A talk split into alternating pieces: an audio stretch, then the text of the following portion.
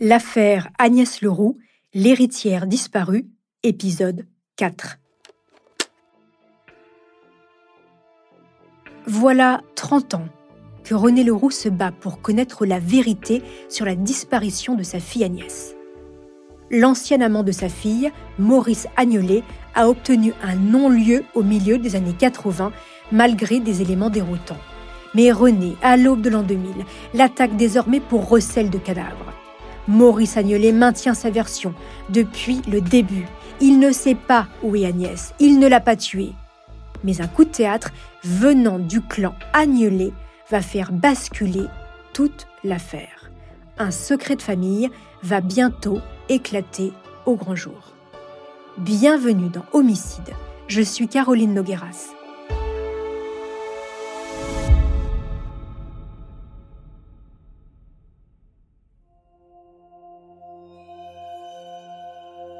En 2000, Maurice Agnolet a été mis en examen pour homicide volontaire. Mais quatre ans plus tard, la justice décide de requalifier l'accusation en assassinat. En novembre 2006, c'est donc un nouveau procès qui s'ouvre devant la cour d'assises des Alpes-Maritimes. 29 ans après la disparition d'Agnès Leroux, ces nouvelles assises créent l'événement. Toutes les rédactions nationales ont envoyé un de leurs reporters. René Leroux, 84 ans, arrive au palais de justice, soutenu par ses trois enfants, Jean-Charles, Catherine et Patricia. C'est une petite dame aux cheveux blancs marqués par le temps mais qui a gardé une certaine élégance. Maurice Agnolet, l'accusé, qui compare libre, est lui aussi accompagné de ses fils, Thomas, 35 ans, et Guillaume, 37 ans. Avec Guillaume, ils sont proches.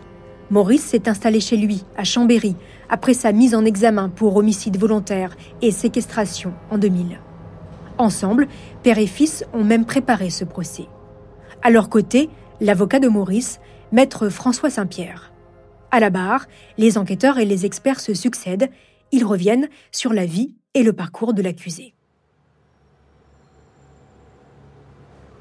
Né en 1938, Maurice Agnolet grandit à Monaco. C'est là qu'il rencontre sa première épouse, Françoise Losser, mais aussi Georges Blot, le futur mari de Patricia Leroux, la sœur d'Agnès. Alors que Maurice étudie le droit, son frère se suicide en 1961. Terriblement marqué, il s'éloigne de ses parents pour mener sa propre vie. Quelques années plus tard, il prête serment et se marie avec Anne Litas, son amour de jeunesse. Il installe son cabinet à Nice, devient président local de la Ligue des droits de l'homme et adhère à la franc-maçonnerie.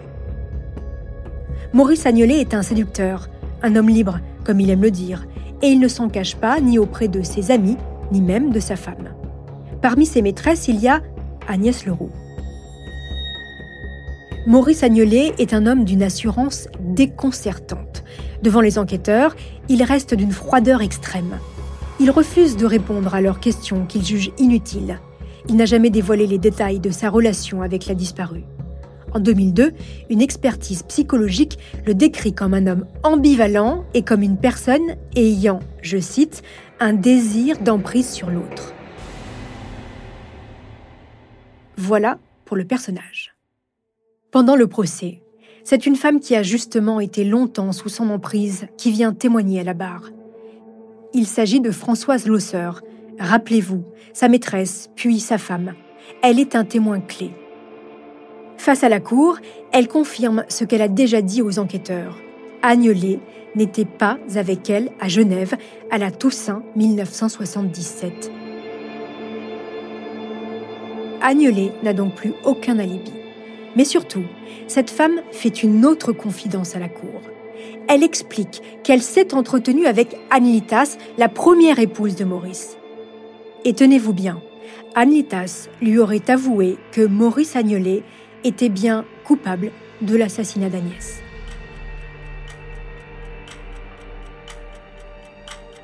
Après six heures de délibéré, et malgré ce témoignage accablant, Maurice Agnolet est acquitté. Je vous laisse imaginer la réaction de René Leroux qui assiste à ce verdict impuissante. Mais malgré son âge avancé, René n'a pas l'intention d'en rester là elle fait appel de la décision. le nouveau procès se tient en 2007 devant la cour d'assises des Bouches-du-Rhône à Aix-en-Provence. Cette fois-ci, Maurice Agnolet est condamné à 20 ans de réclusion criminelle. Il part directement derrière les barreaux. René Leroux est soulagée mais épuisée. Voici ce qu'elle déclare à la sortie du tribunal face aux caméras de France 2. Je suis contente du résultat, mais hélas, je, sais que malheureusement, je ne verrai, reverrai jamais ma fille. Et c'est ça le plus dur.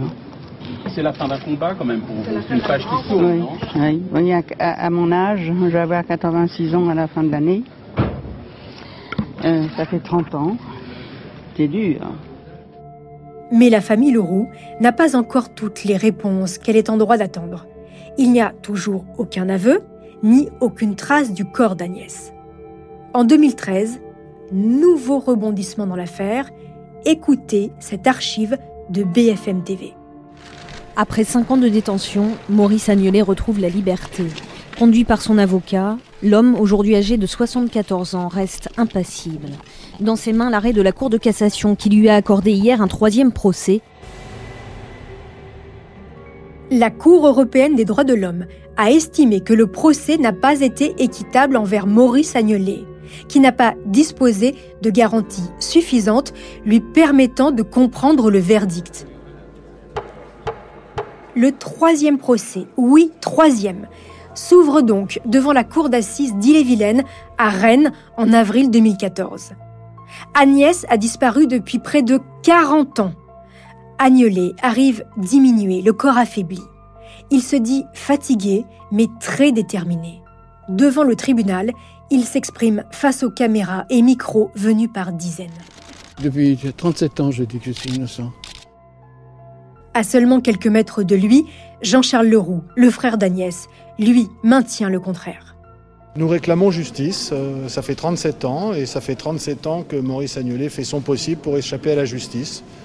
Donc nous sommes là pour euh, réaffirmer notre conviction qui malheureusement est profonde et totale. Mais cette fois-ci, le clan Agnelet n'est pas au complet. Seul le plus jeune de ses fils, Thomas, est à ses côtés. En effet, depuis quelques années, Guillaume, son aîné, a décidé de couper les ponts avec son père. Et chose étonnante, deux jours avant l'ouverture du procès de Rennes, Guillaume a demandé à rencontrer le procureur de la République de Chambéry. Il a des révélations à faire sur son père, un secret de famille devenu trop lourd à porter. J'ai souhaité vous rencontrer pour vous faire part de mon cas de conscience lié au procès de mon père. Je suis convaincu qu'il est bien le meurtrier d'Agnès Leroux. J'en suis arrivé à cette conclusion à la suite des révélations que m'ont faites à la fois mon père et ma mère. Son premier souvenir remonte à 1985. Il a alors 16 ans. Il se confie à la journaliste Pascal Roberdiard dans son livre La déposition sorti en 2015. Une phrase murmurée par son père. De toute façon, tant qu'il ne retrouve pas le corps, je suis tranquille. Et moi, le corps, je sais où il est. Quant à sa mère, elle lui aurait confié plus tard Tout ce que je vais te raconter, je le tiens de lui. Il a tiré pendant qu'elle dormait et elle lui raconte que Agnès aurait été assassinée par Maurice en Italie pendant le week-end de la Toussaint 1977. Le pistolet qui aurait servi à tuer la jeune femme et son corps aurait été jeté depuis le bord d'une route. Quant à la voiture, jamais retrouvée non plus, elle aurait été amenée à la frontière entre la France et l'Italie, puis abandonnée avec les clés sur le contact. À la barre, Guillaume réitère cette version, faisant face à son père dans le box des accusés. Au palais de justice, cette révélation est une onde de choc. Jean-Charles Leroux, le frère d'Agnès, témoigne au micro d'Europe 1. À entendre Guillaume Agnolet, on, a forcément visualisé euh, Agnès qui se prenait une balle dans la tête. Donc euh, pour nous, c'est épouvantable, même si euh, finalement, c'est ce qu'on recherche, c'est-à-dire on veut savoir exactement ce qui s'est passé. J'espère que la parole va continuer à se libérer tout à l'heure et qu'on va enfin apprendre la, vérité qu'on redoute, mais en même temps on la connaît. On sait qu'Agnès est morte, on sait qu'elle a été assassinée. Et c'est vrai qu'on on voudrait savoir exactement tout ce qui lui est arrivé. Après la déclaration de son fils, Maurice Agnolet est invité à réagir à la barre. Selon lui, son fils est bouleversé et bouleversant.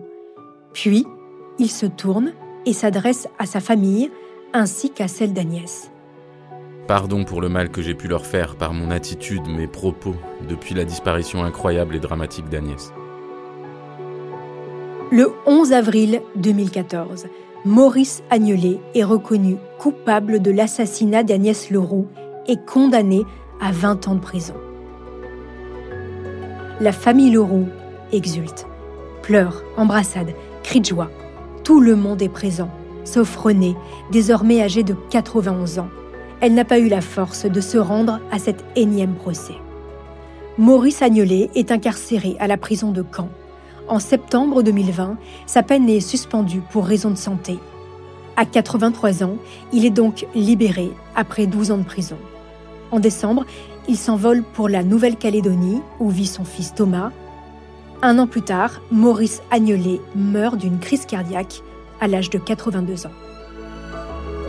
Renée Leroux, elle, s'est éteinte à 93 ans en 2016, soit deux ans après la condamnation de l'assassin de sa fille.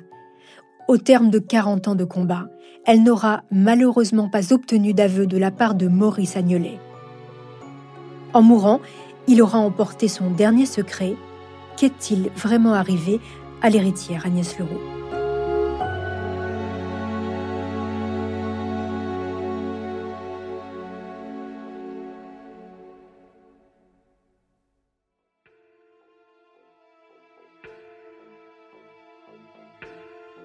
Voilà, c'est ainsi que se termine cette neuvième saison de Homicide.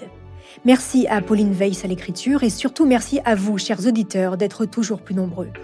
En attendant de nous retrouver, n'hésitez pas à me laisser des commentaires sur vos plateformes d'écoute préférées.